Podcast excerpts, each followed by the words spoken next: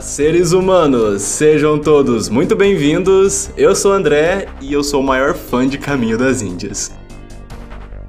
E eu sou a Diele, a maior pesquisadora amadora sobre o Taj Mahal.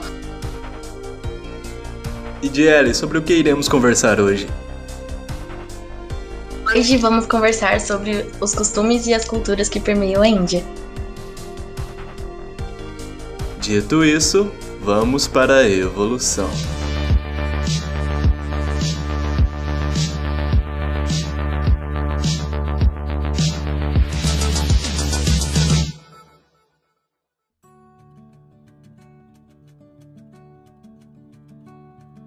Diele, para começar eu queria que você contasse como foi o seu processo de intercâmbio e por que a Índia. Eu fazia parte de um clube de serviço voluntário, que é o Interact, afiliado ao Rotary, que é uma instituição sem fins lucrativos. Eles têm um programa de intercâmbio para jovens de um ano. E quando eu fiquei sabendo, eu enlouqueci na oportunidade e sempre quis pedir para os meus pais depois de muita luta para convencê-los, eu consegui. Se dá por uma prova, os classificados conseguem escolher seus países. É um intercâmbio voluntário. Você vai para ser embaixador do seu país, faz serviço voluntário. Você paga a sua passagem e o visto e mas você fica numa casa rotarianos lá e você também recebe o um intercambista aqui na sua casa graça, você não recebe nada por receber um intercambista e você também não paga nada por ficar numa casa lá, então é um programa bem legal.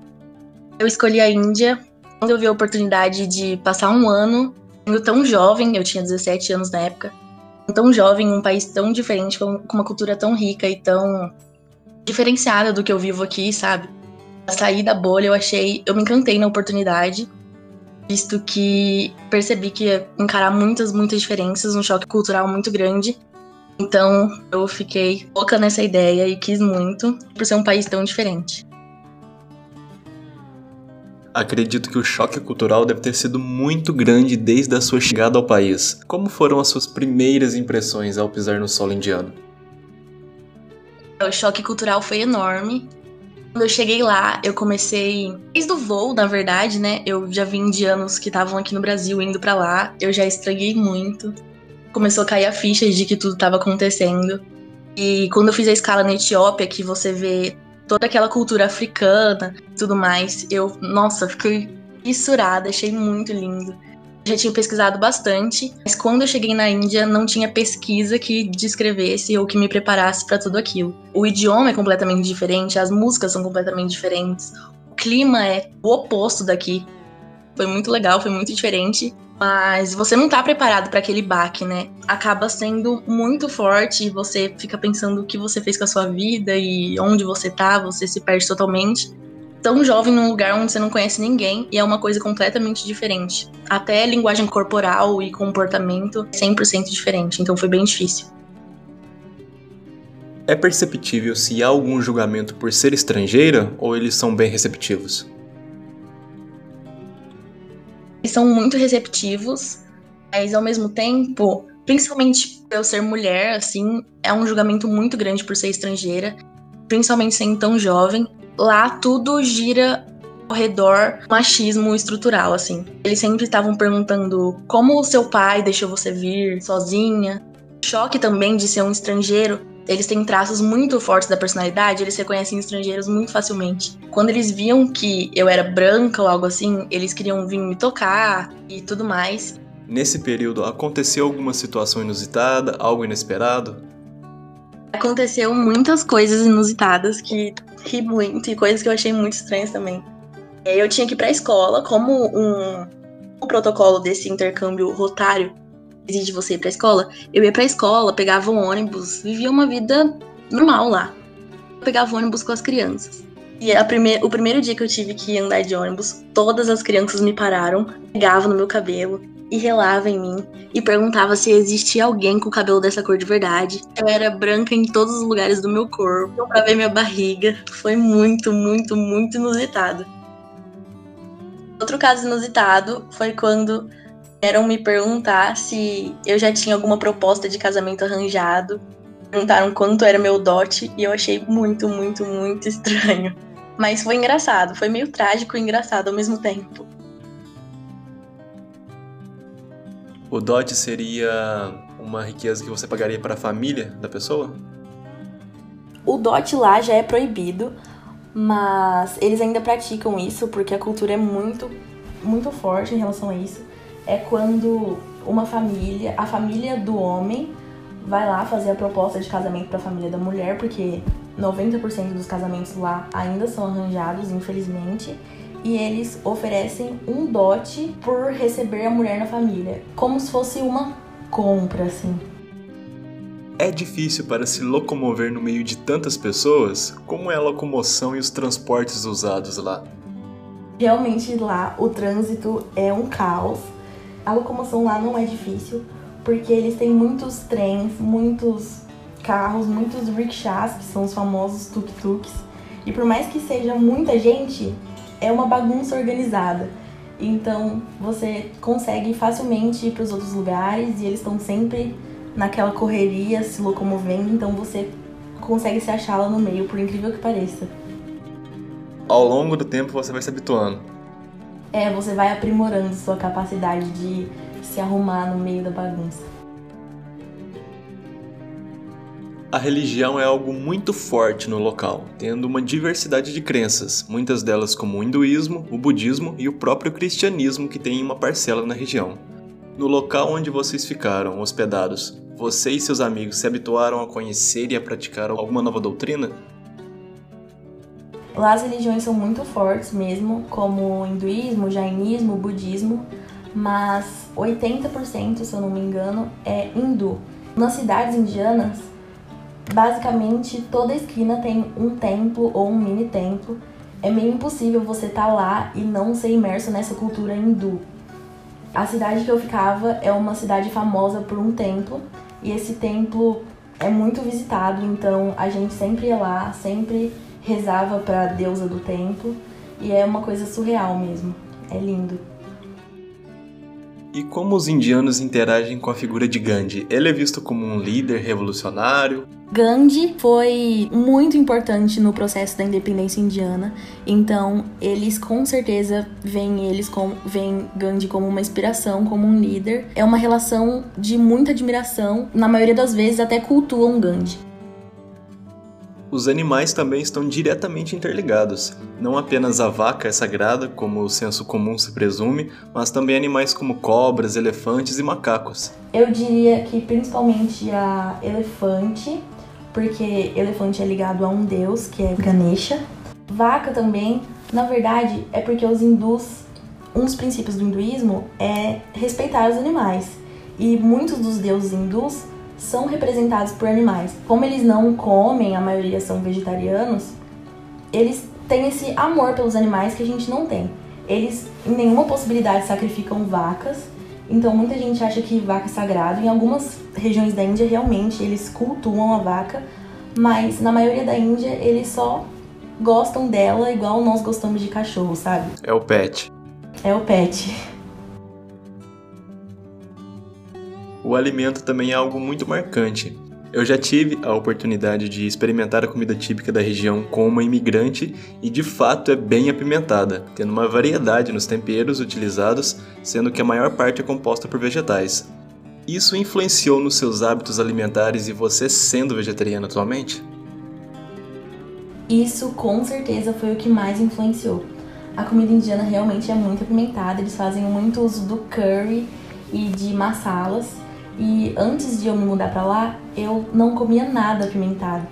Então, eu foi um baque muito grande começar a comer de um dia pro outro, mas ao passar do tempo eu não conseguia comer nada que não tivesse curry ou alguma masala, sabe?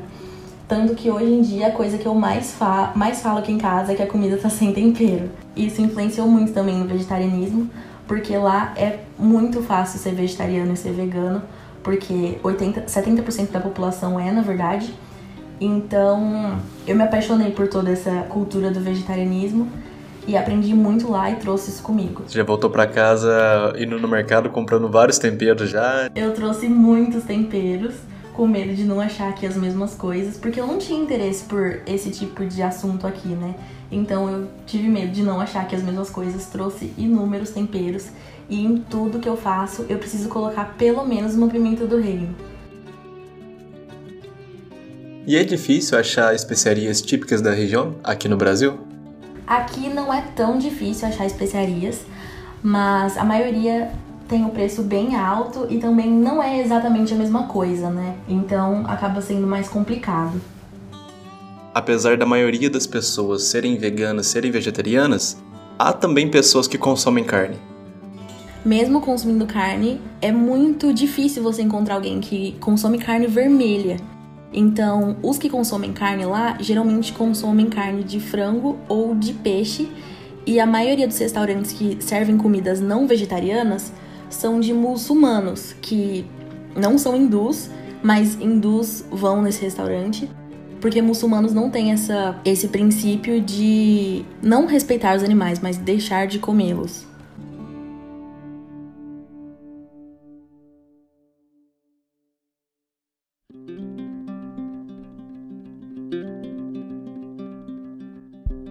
A indústria cinematográfica tem uma forte presença, inspirada em Hollywood, Bollywood, na versão indiana, é considerada a maior na produção de filmes, sendo a grande maioria composta por musicais. Você já chegou a experimentar, a ver alguma coisa das produções?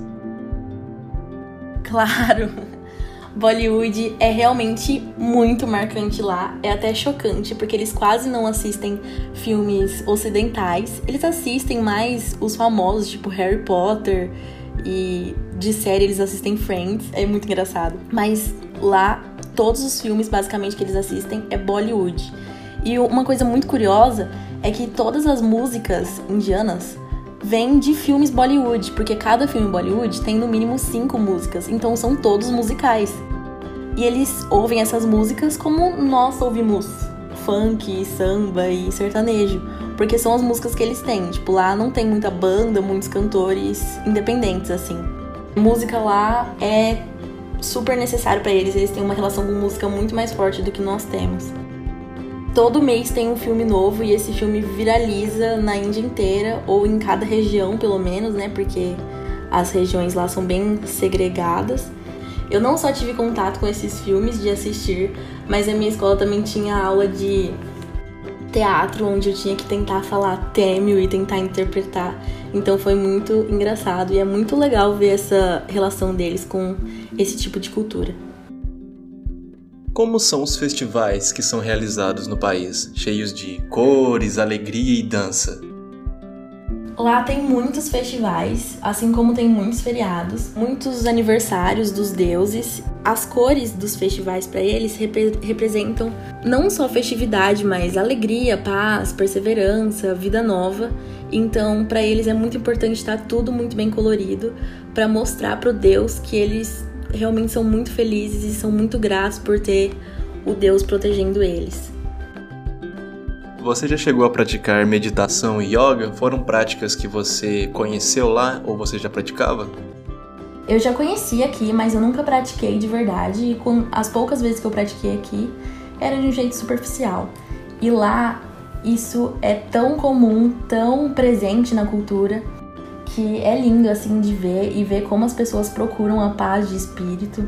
Eu pratiquei sim, fui em aulas de yoga, de meditação, fiz cursos de meditação e é uma coisa renovadora e o jeito que eles abordam esse tema é muito gostoso e de admirar, assim.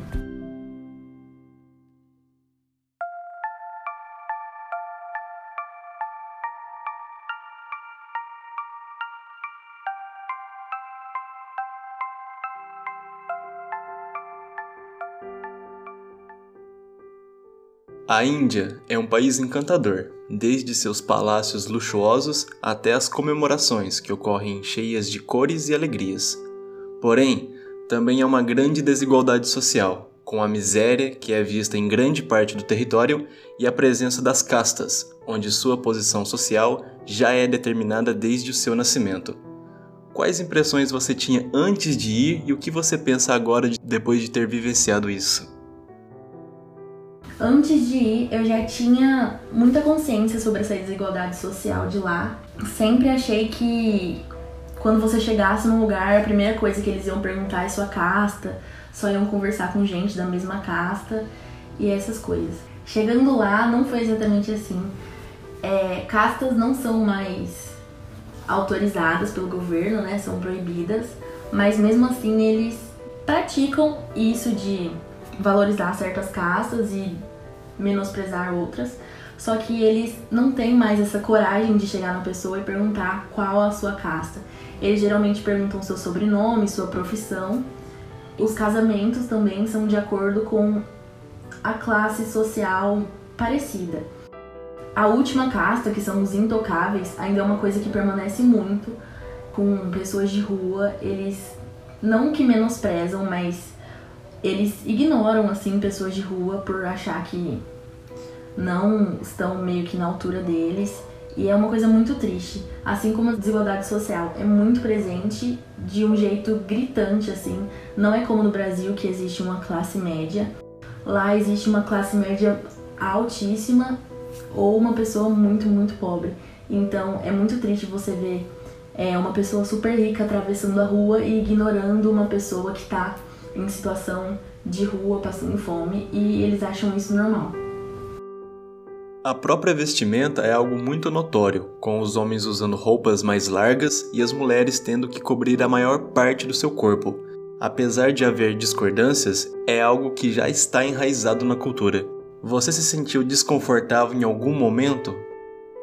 Definitivamente me senti desconfortável é, por ter essa cultura aqui, né, de sempre usar shorts ou blusas mostrando os ombros. Lá isso é praticamente inaceitável e também por causa dos abusos, dos assédios também, eu evitava muito mostrar o corpo.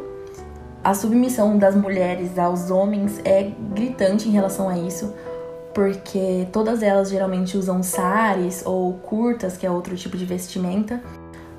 E isso também está muito relacionado ao machismo na forma de que uma mulher que mostra seu corpo, eles se relacionam automaticamente com uma mulher que não vale para um casamento bom ou algo assim. Então é uma coisa muito triste e eu me senti muito desconfortável em muitas vezes.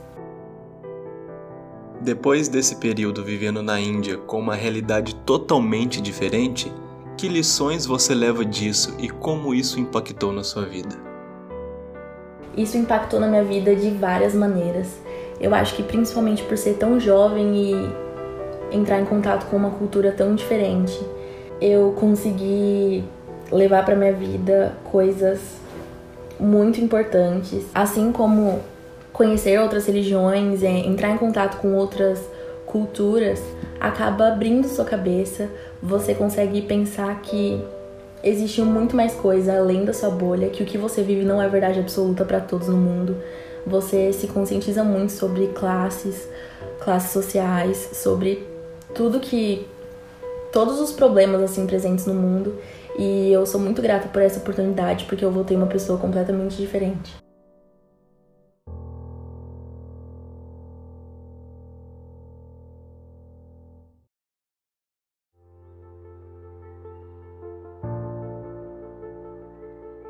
Diel, eu gostaria de agradecer você muito por ter participado aqui. Eu acho que engrandeceu muito o conhecimento de todos sobre aspectos gerais sobre a Índia e de como conhecer mais um novo país. Imagina, eu que sou muito grata de ter feito uma participação nesse podcast incrível. O seu Instagram, para que as pessoas conheçam mais sobre você? Meu Instagram é arroba Carreto e meu Instagram sobre a Índia é intercâmbio na Índia. Uma mensagem final para mudar a vida de alguém hoje. O mundo é como se fosse um livro. E para aqueles que não viajam, não procuram conhecer outras culturas, outra coisa fora da sua bolha de conforto, fora da sua realidade, da sua verdade, é como se você tivesse só em uma página desse livro com mil capítulos. Procurem sempre conhecer coisas novas, coisas diferentes e sair ao máximo da sua realidade, porque vale a pena. Você muda completamente e tudo que você tem como verdade, todas as suas convicções, sempre vai ter uma segunda versão.